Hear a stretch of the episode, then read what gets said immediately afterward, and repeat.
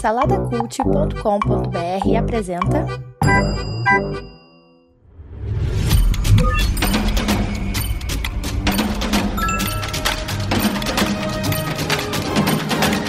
Bicicletas Voadoras. Apresentado por Bruno Guedon. O Homem do Norte, filme dirigido aí pelo Robert Eggers, que, cara, surgiu há um tempo atrás aí, é, dirigindo A Bruxa, filme de terror aí, que dividiu muitas opiniões, né, cara? Ele foi vendido assim como um filme aterrorizante e tal. E quando a gente assiste ele, de fato, ele é quase que um drama de terror que flerta ali com o psicológico, é tudo muito ali subentendido, né? O terror ali ele, ele incomoda mais do que, do que uma coisa explícita. Eu adoro esse tipo de filme de terror. E eu adorei a bruxa, né? Mas eu entendo quem, quem não, não curte, né? E depois ele veio com O Farol, que é um outro filme que ele tem uma cara de filme de terror também, porque ele, ele flerta com o desconhecido, com, com a questão da solidão. É, na verdade, a gente acompanha dois, dois, não sei se são marinheiros no caso ali, que cuidam de um farol numa ilha. E, e, a gente acompanha ali a solidão desses caras, né? E o quanto que aquela, aquela vida solitária ali vai causando uma loucura neles tal. E o Eggers ele gosta muito de fazer isso, né? De flertar com o que é real. O que, que gente, será que aquilo que a gente está vendo na tela é real de fato? Isso acontece na Bruxa, isso acontece no Farol e isso acontece também aqui em O Homem do Norte. A gente acompanha aqui um é, na verdade esse filme é um mergulho na cultura e na mitologia viking ou nórdica, né? A gente acompanha na verdade ali é, um rei chegando, o início disso, o início do filme é um rei chegando de, de uma grande batalha, de uma grande campanha e se reunindo ali com a sua família, né? E pouco tempo depois ele é traído e assassinado. E a gente e o seu filho, que é uma criança na época, consegue fugir e, e promete vingança, né? Ele vai em busca de vingança e ele sempre fala isso, que vai matar a pessoa que, que traiu o pai dele, vai é, vingar o pai dele e vai libertar a sua mãe.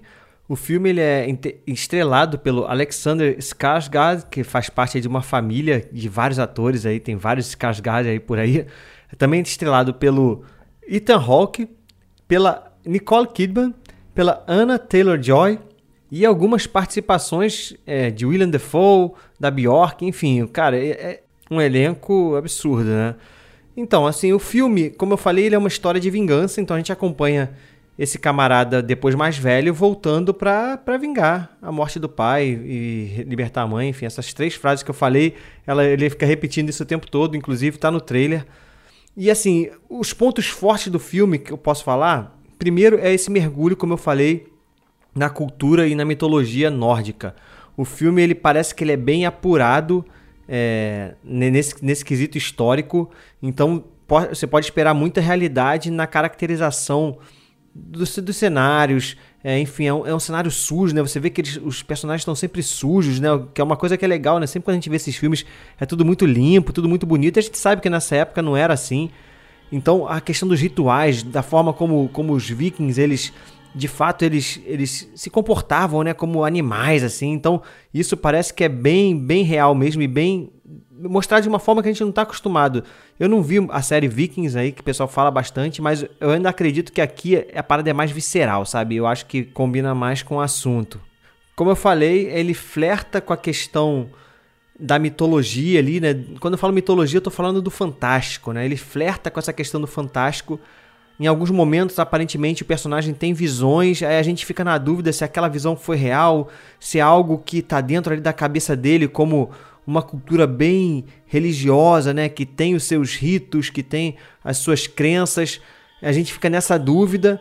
E de fato, assim, eu acho que em poucos momentos ele deixa claro que tem uma coisa mística ali no meio, mas no, na maior parte do tempo não, é uma coisa muito muito subjetiva, sabe? E isso é legal, porque muitas pessoas acho que se afastam quando tem uma coisa muito fantástica. Eu conheço pessoas que eu não gosto, que era uma coisa mais pé no chão. E ele flerta ali com o pé no chão e essa coisa meio da cabeça dele? Será que é verdade? Será que não é?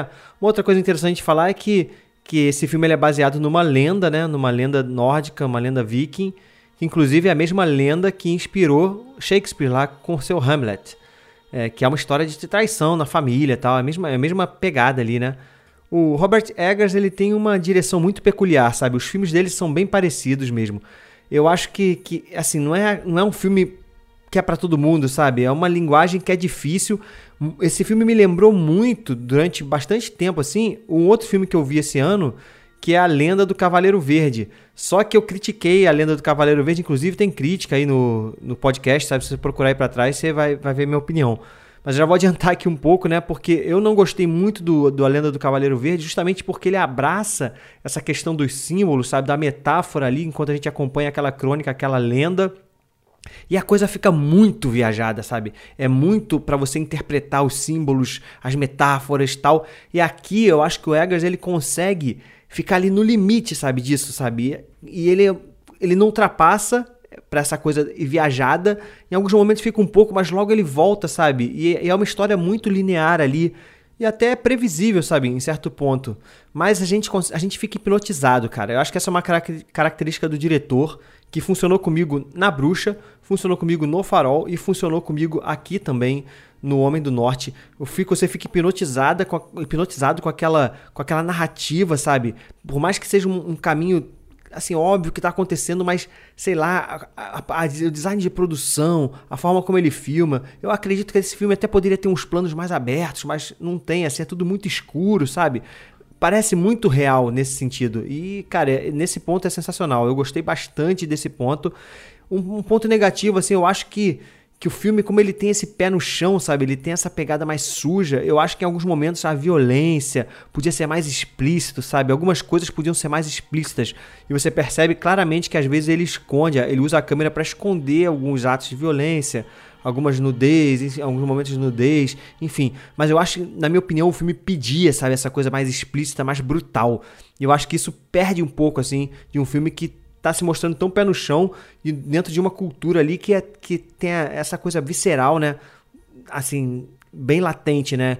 Então eu acho que isso me, me, me incomodou um pouquinho, sabe? Essa coisa da, dele esconder um pouco essa violência. Apesar de que o filme tem sim cenas bastante violentas, mas eu acho que ele se conteve em alguns momentos.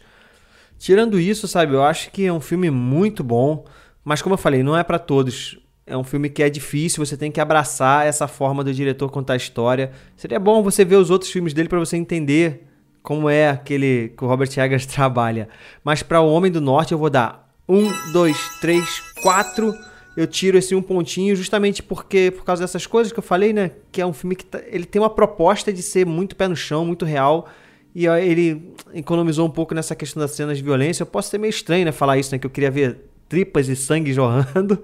Mas, cara, eu, eu senti falta disso mesmo. E assim, por ser uma história que ela não surpreende, né? Eu acho que ela não surpreende em nenhum momento. Mas é uma história muito básica ali, muito simples. Mas é legal, é gostoso de assistir. Então, é um filmaço ainda.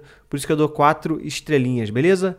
É isso, você já sabe. Segue lá no Instagram, Bicicletas Voadoras Cast. No Spotify e no iTunes, avalia com cinco estrelinhas. No YouTube, se inscreve aí no canal e dá um gostei no vídeo, isso ajuda pra caramba. E eu tô lá no saladacult.com.br junto com outros podcasts, beleza? Um abraço e até a próxima. Fui! Produzido por Imagem Vida Studios, imagemvida.com.br.